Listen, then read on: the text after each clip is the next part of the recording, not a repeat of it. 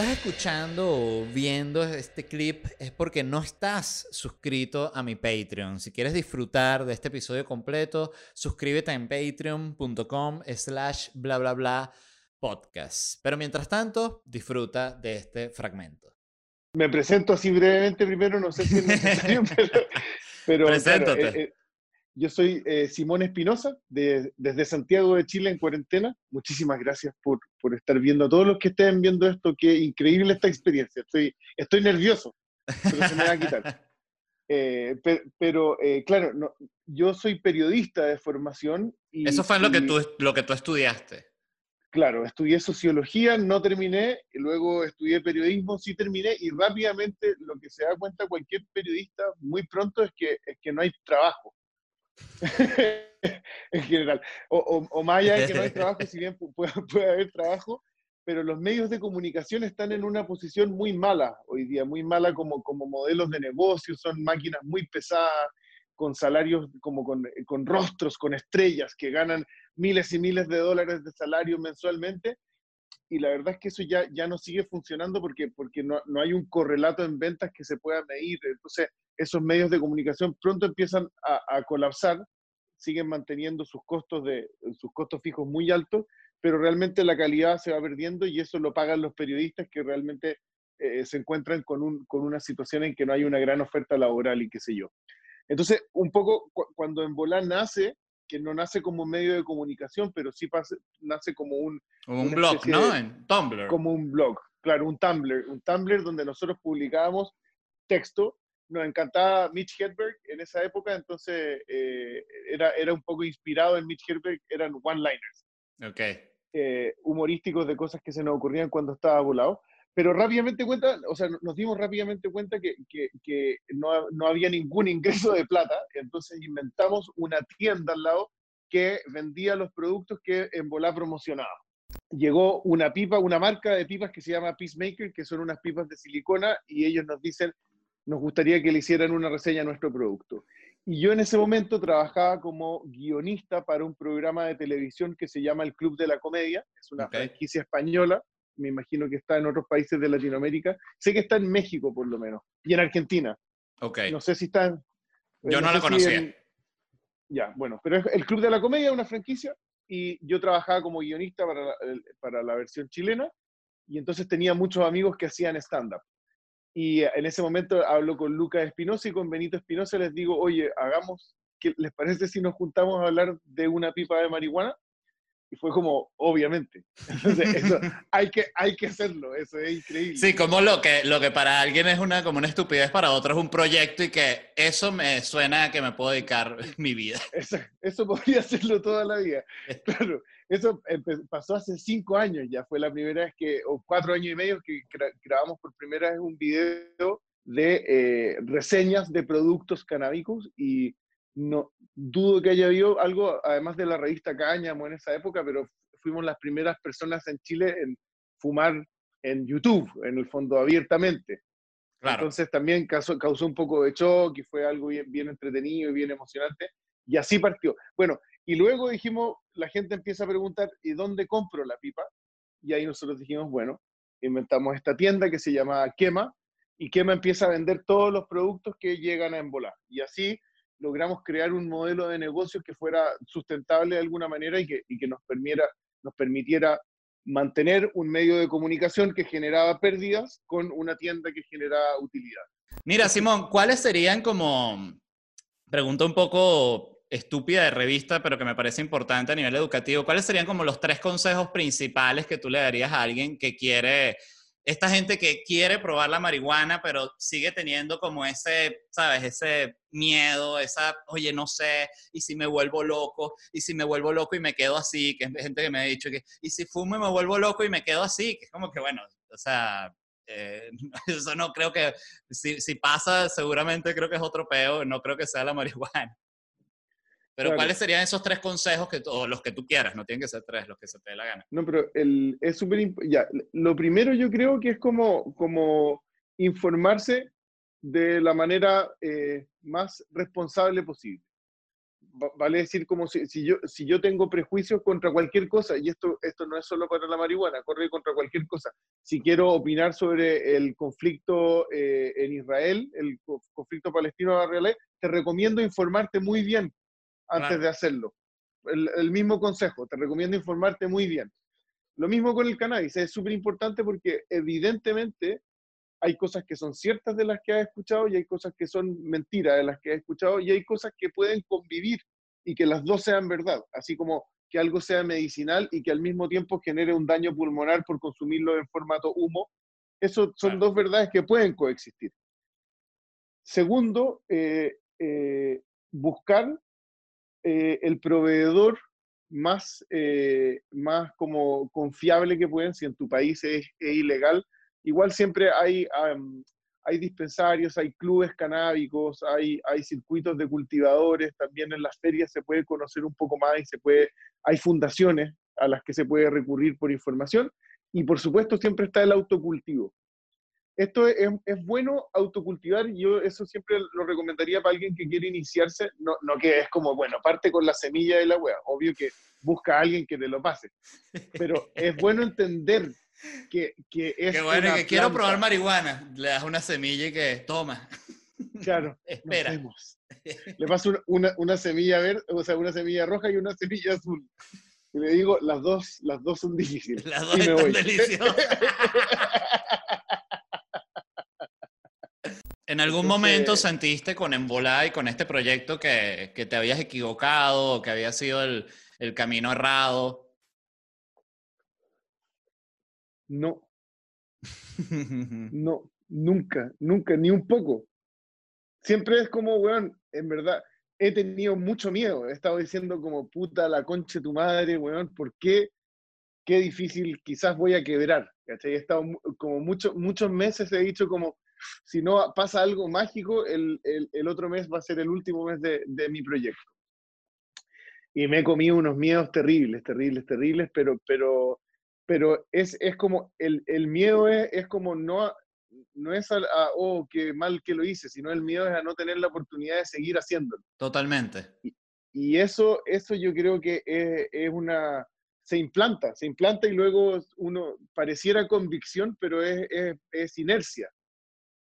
No, es convicción, yo lo hago, por, es, es, un imán, simplemente no puedo dejar de hacerlo. Es como encontré algo que, que me gusta, me gusta explorar, me gusta crear cosas nuevas. La marihuana es la excusa, evidentemente.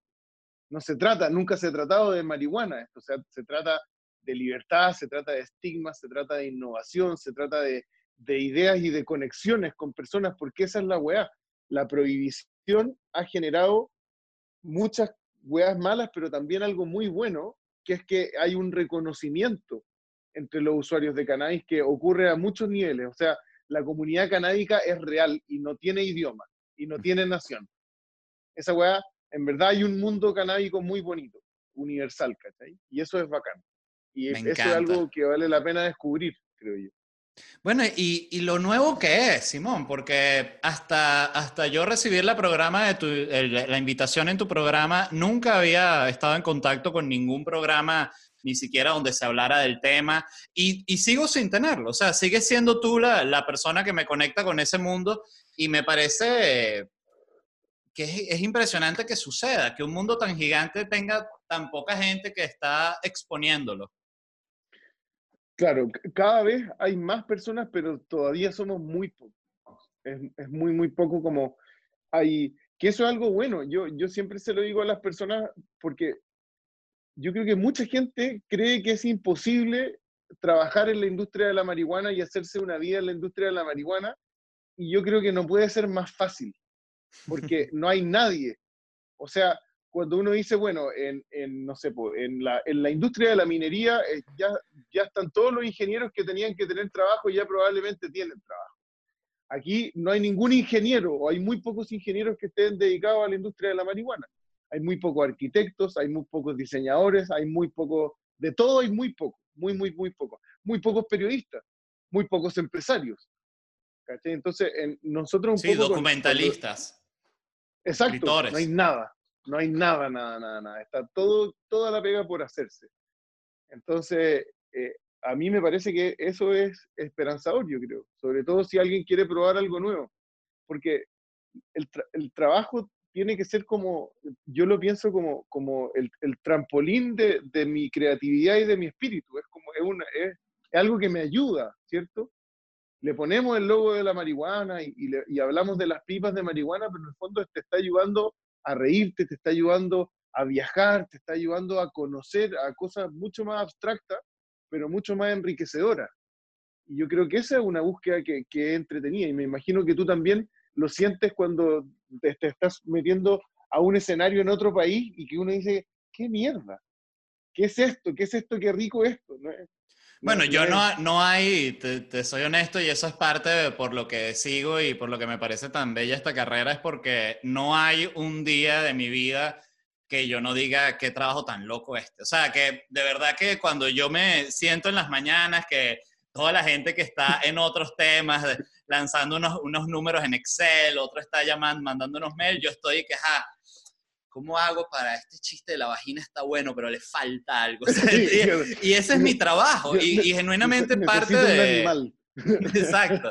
Y empieza todo este trabajo como que es, es una, una oda, yo digo, al, al, al, al, tiempo libre, al pensar libremente, a lo que tú hacías con, tu, con, con, con, tus hermanos de enviar los chistes de cuando, cuando estaban fumando. O sea, eh, hay algo en, en, estas carreras que, que, sí, que es muy, muy especial, muy, muy bello. Y, es esa, eh, y, lo, y la poca gente que lo hace. Eh, es, es, impresionante, increíble todo lo que están haciendo. Yo quedé de verdad, te, y aprovecho para de nuevo decirte, admiro mucho lo que estás haciendo.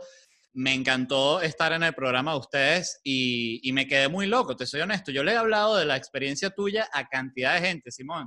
Eh, Hermano, weón, de, de, de cagáis cómo... la vida, yo soy un fan, weón. Muchas gracias, Juan. No, gracias a ti, Simón, porque de verdad es, es que es muy importante y claro. lo hacen de manera tan profesional, que es muy, muy, muy importante eso. Yo diría que eso es lo más importante, porque creo que cualquier, eh, eh, siendo honesto, cualquier comediante o artista joven eh, puede decir, bueno, vamos a darle a esto de la marihuana. Eso es una cosa y otra es hacer lo que hacen ustedes, que es un programa producido mejor que para televisión, o sea, con todas las cámaras, la iluminación, la, todo el paquete gráfico, todo esto. Y de nuevo, yo quedé, quedé muy loco, o sea, te, te, lo digo. Y me di cuenta que tenía que yo mismo mucho, palabras, mucho prejuicio. Agradezco mucho tus palabras, de verdad. Sí, es que es muy valioso. Y creo que a la, toda la gente que esté viendo esto aprovechen y vayan a ver en bola.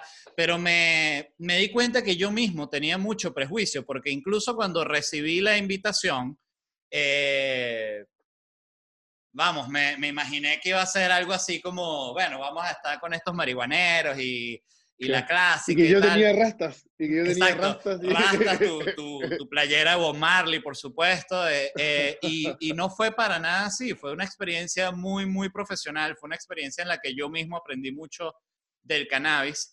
Y, y, que me cambió mi concepción del cannabis y los medios, específicamente. O sea, dije, qué interesante todo lo que se puede hacer porque de nuevo, yo vengo de una cultura que es la cultura venezolana, donde es, tiene un, una carga muy, muy mala la marihuana, está súper mal vista. Eh, te puedo decir que habrán 10 personas quizás en medio que acepten que fuman marihuana tipo yo, eh, muy, muy poco. O sea, entonces está como, es un mundo que está virgen, virgen, virgen, y que por eso me llama tanto la atención lo que tú estás haciendo, porque además, esto te lo digo yo, yo creo que eh, tú vas a ser eh, millonario pronto, pronto. Eh, y es por esa decisión que tuviste bueno. tan, tan valiente de decir, sí, nosotros, yo con mis hermanos vamos a meternos en este mundo de la marihuana, porque es que si más nadie lo quiere hacer, tienen también ustedes el derecho a, a, a cosecharlo. Bueno, puta, no, no, sé, me da risa porque harta gente a, a dice eso de, de, de, ser millonario y todo, y yo siempre me río porque yo tengo un plan, yo voy a hacer algo muy divertido con, si es que llega plata, voy a hacer algo muy divertido, que va a ser bacán. Y ahora te estoy diciendo, te voy a llamar. Si eso llega a pasar, tú estás en la lista de un número de personas que voy a llamar para decirle, ya, eh, está pasando, está, está pasando, hagan una maleta. ¿Cuánto consideras tú que es ser millonario? ¿Con cuánto dinero en tu cuenta tú dirías, ya, soy millonario de verdad, verdad? Es que bueno, de, ya, ver, yo, tengo una, una historia de, vida que, que, me ha ayudado a pensar harto en esto.